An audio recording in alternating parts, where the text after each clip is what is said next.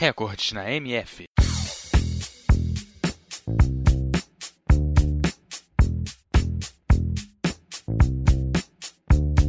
O atletismo é um conjunto de esportes constituído por três modalidades: corrida, lançamentos e saltos. De modo geral, o atletismo é praticado em estádios, com exceção de algumas corridas de longa distância praticadas em vias públicas ou no campo, como a maratona. A partir de hoje, você confere os principais recordes do atletismo.